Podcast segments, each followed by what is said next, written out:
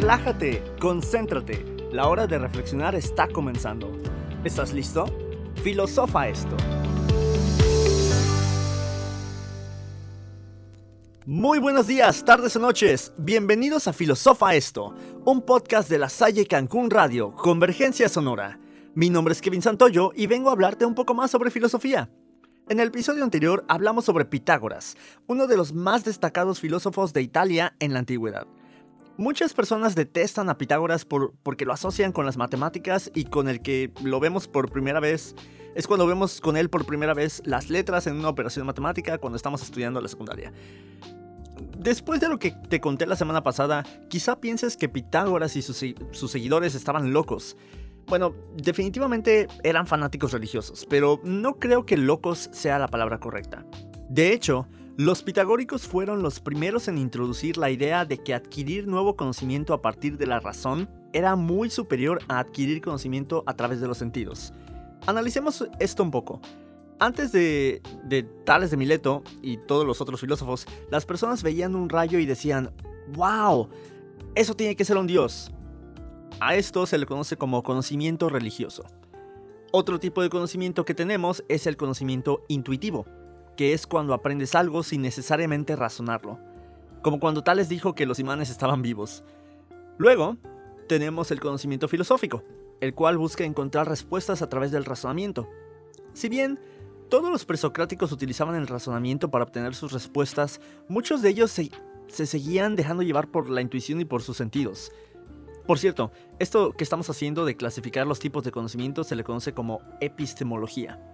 Pero volviendo al tema, si bien existen muchos otros tipos de conocimiento, como el empírico o el científico, quiero concentrarme hoy en el filosófico, el racional. Algunas personas dicen que los pitagóricos inventaron el razonamiento deductivo.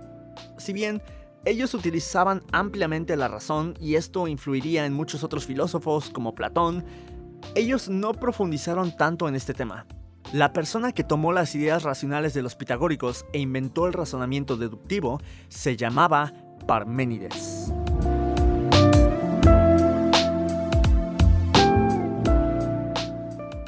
Hace dos episodios hablábamos sobre Heráclito, ¿lo recuerdas?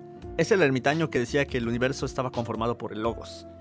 Si no te suena todavía, es el hombre que murió enterrado en excremento de vaca.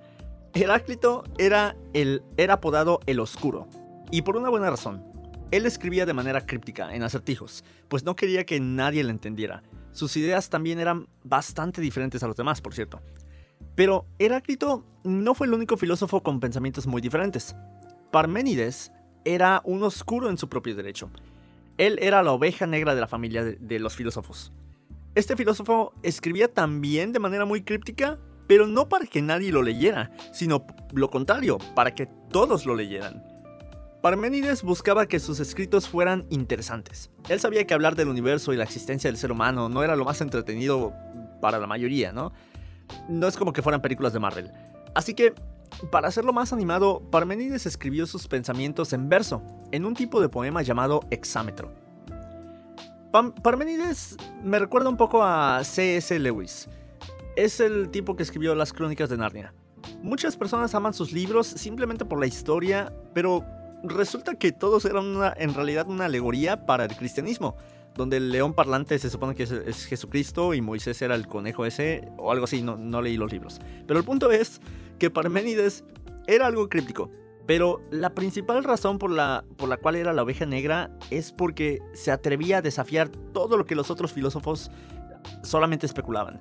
Si si los otros presocráticos intentaban explicar cómo el universo llegó a existir, Parménides intentaba explicar cómo el universo nunca pudo haber existido o nunca pudo haber comenzado a existir.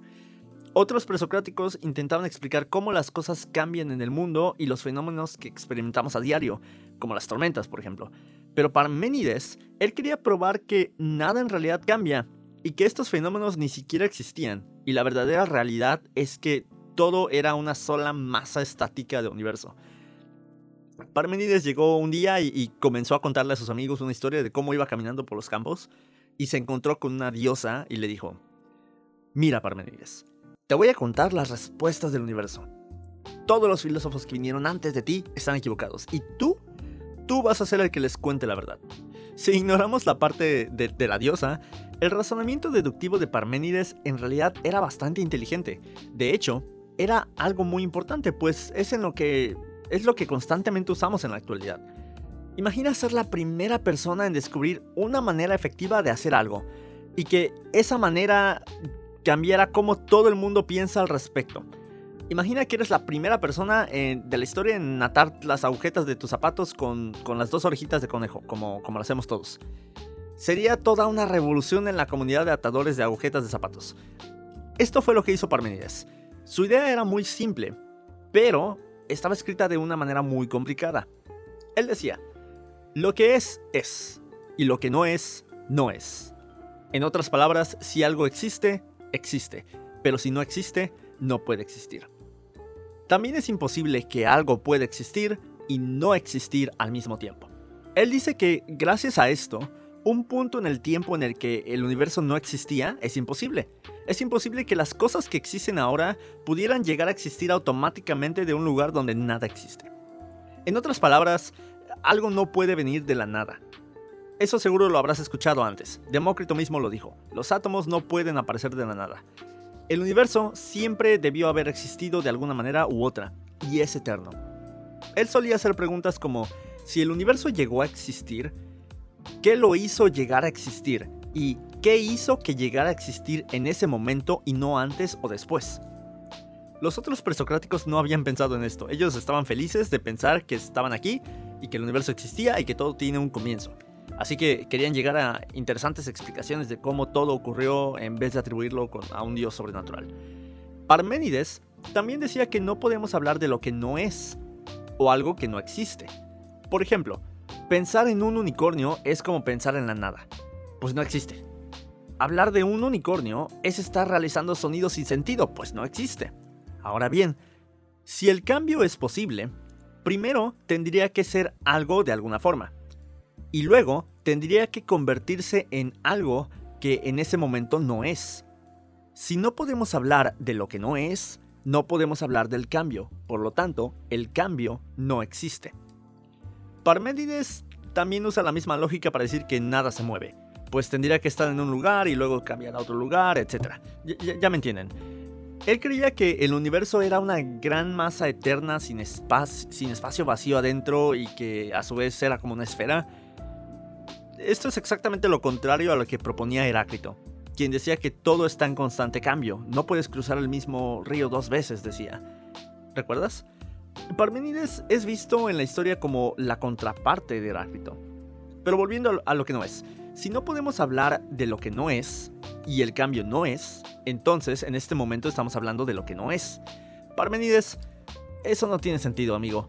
Eh, su respuesta sería, quizá piensas que estás hablando de lo que no existe, pero estás hablando de la nada, abandona esos prejuicios que tienes. Y bueno, él decía que aquello que nosotros vemos es engañoso, Nuestros sentidos son engañosos y es por eso por lo que debemos de, guiarnos solamente por la razón. Parmenides no estaba loco, ni, ni era tonto. Él tenía un muy buen punto. Todos sus antecesores se contradecían porque usaban el conocimiento intuitivo. Ellos usaban sus sentidos para alcanzar una verdad. Futuros filósofos quisieron estar de acuerdo con él, pero no podían aceptar que lo que ellos ven no es real por esa razón, muchos filósofos tomaron su idea, la idea brillante que tenía, y le añadieron una pizca de explicación por la cual el mundo parece cambiar constantemente. El atomismo de Demócrito es un ejemplo del anterior. Hubo otro filósofo por ahí, del que vamos a hablar a continuación, que creía que el mundo estaba conformado por cuatro elementos. Esos elementos no cambiaban, pero sí se combinaban para formar todo lo que conocemos. Su nombre es Empédocles.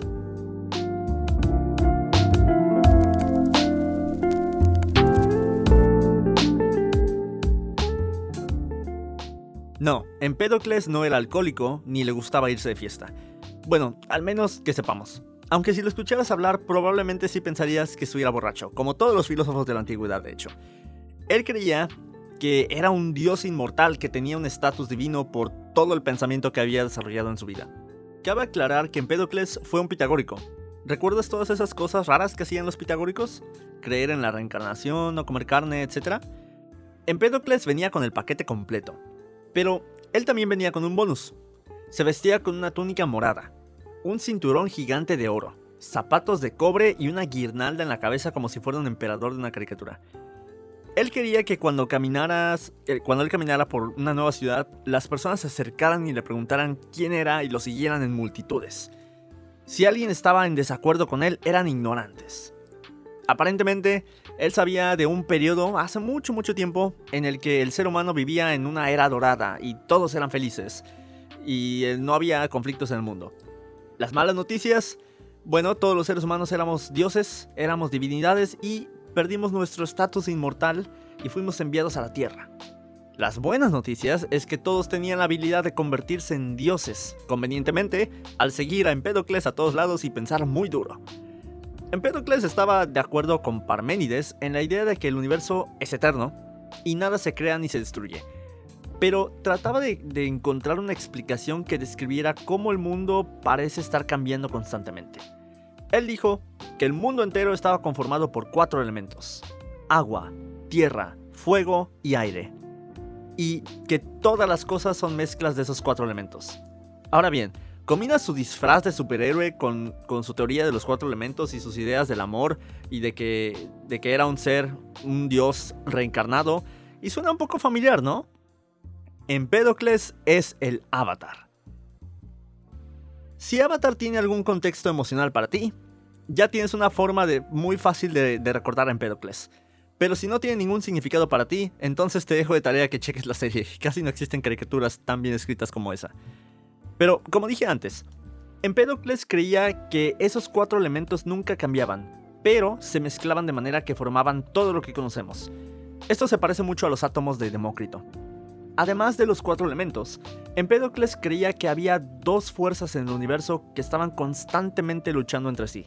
La primera de ellas, el amor, el cual no solamente es responsable de unir a los elementos para formar todo lo que vemos, sino que también es responsable por las emociones humanas. La fuerza del amor es la que hace que los humanos sientan atracción sexual entre sí. La segunda fuerza es la de la discordia, la cual hace que los elementos se separen y las cosas se destruyan. Las emociones humanas también se ven afectadas por la discordia, provocando las peleas y los conflictos. El amor y la discordia discuten constantemente y causan el cambio como lo vemos. Aparentemente había una época en la que el amor reinaba y todos vivían en armonía hasta que la discordia atacó e hizo que los elementos se separaran. El amor hace que los elementos se junten y nazcan los niños o los árboles, y la discordia hace que se separen y nos descompongamos. Eventualmente uno de los dos va a ganar y todo será amor otra vez o será todo discordia. Las ideas de Empédocles parecen ser una combinación de todos aquellos que vinieron antes de él. Su idea de los elementos se parece a la propuesta de, de que el agua lo forma todo, de Tales. Su idea de, que los elementos se unen y se separan se parece a la idea de, los átomos de Demócrito. Las ideas de reencarnación vienen directamente de Pitágoras. La idea de que las fuerzas que lo controlan todos se parece a la idea del flujo de Heráclito. Y hablando de Heráclito, incluso copió su muerte ridícula a causa de su propia arrogancia. Empédocles quería demostrar a sus seguidores que era inmortal, así que subió a la cima de un volcán y se aventó. Fue en ese momento que los elementos del cuerpo de Empédocles se separaron.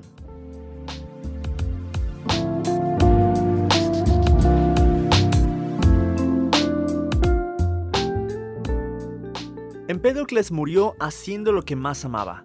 Él era un filósofo, después de todo. Amaba la filosofía, tanto que su teoría de, cómo está formado el universo fue considerada verdad hasta el siglo XVIII. Estamos hablando de los años 1700. De hecho, todos los presocráticos amaban lo que hacían y dedicaban su vida completamente a ello.